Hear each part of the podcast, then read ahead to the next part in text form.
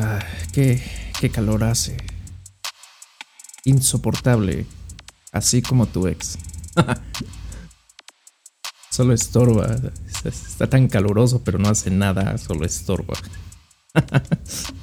pero bueno. Ah, tengo un tema nuevo. Ese es meramente de mi interés. Ah, acerca de, los conflictos. ¿no? Que, cómo nos llevan a tomar decisiones arriesgadas, a no tomarlas, a tomar decisiones leves, a tomar decisiones medianas, a, cómo nos llevan a más conflictos y esos conflictos a más conflictos y, y la manera peculiar que tiene cierto, cierto grupo de personas de arreglarlo. Eh, eh, tal vez escuchará romántico, ¿no? Pero mi, mi abuela tiene una manera de arreglar los conflictos única. Y, cuando lo piensas bien, no suena una, una mala idea para llevar a cabo. Así que conflictos existen desde que los primeros hombres y mujeres de las cuevas empezaron a convivir y a formar grupos y sociedades. El hombre salía a cazar, la mujer se quedaba en la cueva y a ella no le gustó la carne de mamut que trajo, entonces empiezan a, a discutir, se separan, el otro se va con otra mujer de otra cueva, la mujer de la cueva se consigue, se otro cazador y así, y así van evolucionando los conflictos. Evolucionan casi al mismo tiempo que lo hace la humanidad y sus, sus particulares inventos. Eh, y muchos de estos inventos, tecnologías y creaciones eh, pareciera que nos harían la vida más, más difícil, pareciera que la comunicación eh, llegaría a ser mejorada por, por estos inventos, por, por, por estos medios. Y no, generalmente vienen a empeorarla, ¿no? Entre más medios de comunicación tengas, más canales de comunicación tengas con una persona, o deja con una persona, con un grupo de personas, menos te comunicas, ¿no? tienes redes sociales, mensajería instantánea, videos, eh, eh, videollamadas, eh, llamadas telefónicas, Zoom, tienes videoconferencias, muchísimas formas de comunicarte, de resolver un conflicto y no resolvemos nada, ¿no? Ah, peleamos por cosas como no me respondiste o tardaste tanto en responderme o estabas en línea y no me respondiste o ese tipo de, de situaciones. Conflictos pequeños a lo mejor, pero al final de cuentas algunas personas los tomarían como conflictos grandes. Y luego tenemos aquellos conflictos del tipo, del tipo laboral, del tipo que la mayoría de nosotros eh, nos vamos a enfrentar algún día o ya nos hemos enfrentado. Eh, siempre sucede que tenemos un compañero o compañera cabezadura, eh, negligente, ponle todos los adjetivos que tú quieras ponerle. Y no hay manera de comunicarse. Eh, ni de aquí para allá, ni de allá para acá. Y en ocasiones nosotros solemos ser ese compañero que acabo de describir. Y espero no sea el caso de ustedes. Y sin embargo, eh, muchos de nosotros creemos que, que, aportamos algo a la solución de los conflictos cuando en realidad no es así, cuando en realidad a lo mejor solo tenemos nuestro punto de vista y es lo único que importa y y ya, eh, generalmente, generalmente todos, todos trabajamos bajo esa, misma premisa de, pensamiento.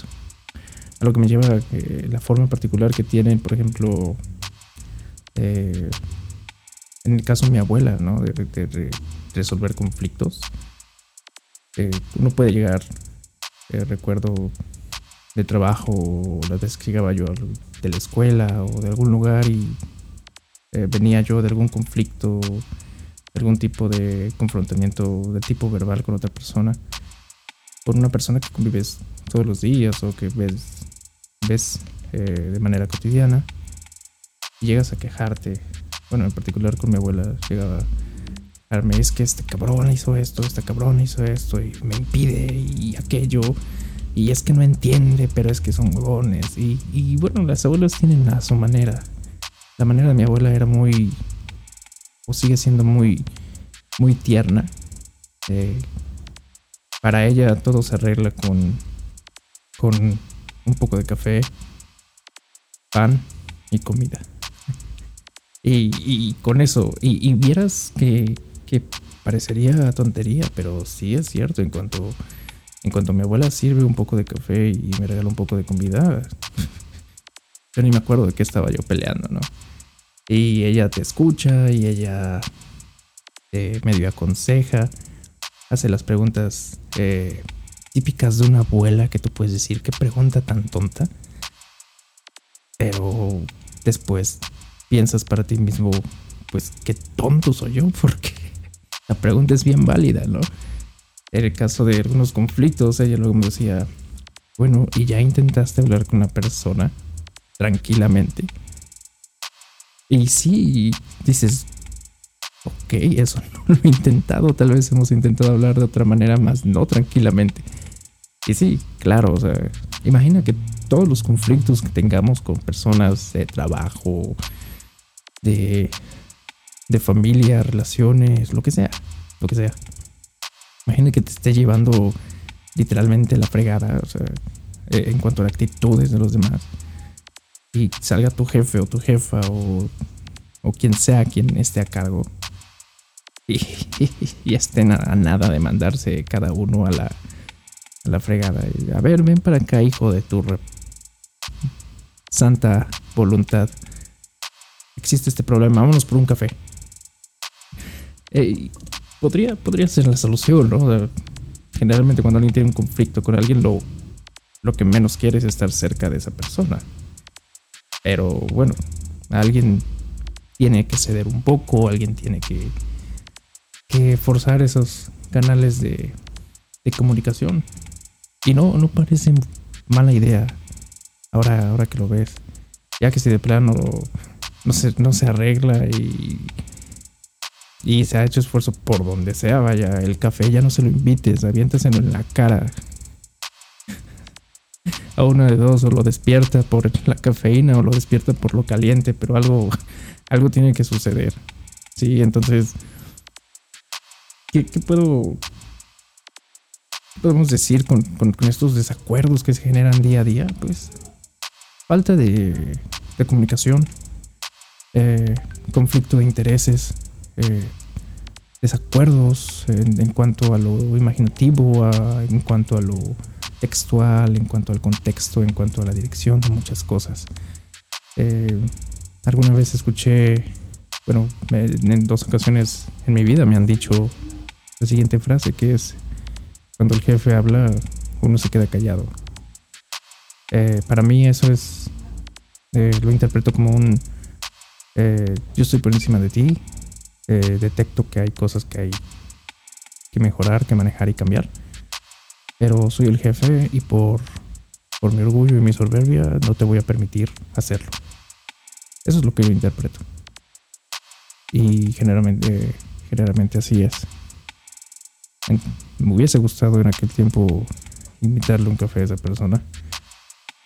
Pero ahora que lo pienso, que se lo invite a alguien más. que yo no voy a estar gastando mi dinero en invitarle el café a una persona.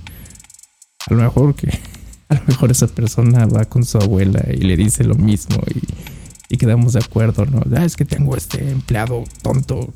Y su abuela le dice, ya, mijito, invítale un café o cosas así. Y terminamos yendo al café con nuestras abuelas y nuestras abuelas discutiendo.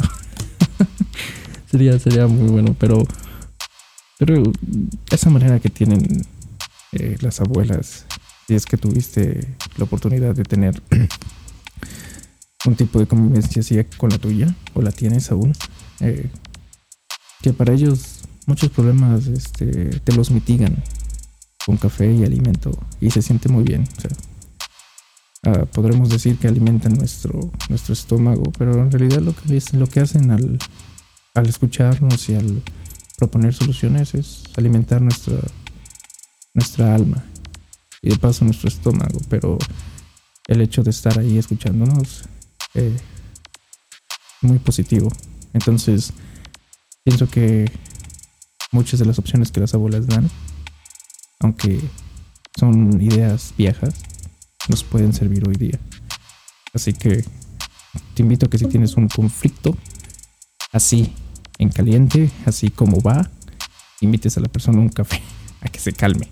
A lo mejor lo sacas de onda, pero a lo mejor puedes obtener algo positivo de ello. Pero sí, imagina que todo lo arregláramos con, con un café. Las discusiones que nos ahorraríamos, eh, que viviéramos en ese, en ese mundo de, de las abuelitas donde café y comida lo arreglan todo.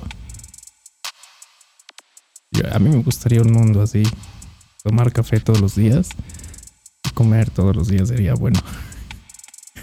Más que nada lo digo por, por el café. Me gustaría tomar café todos los días. Lo que significaría tener problemas todos los días, pero si hay café con gusto los tengo.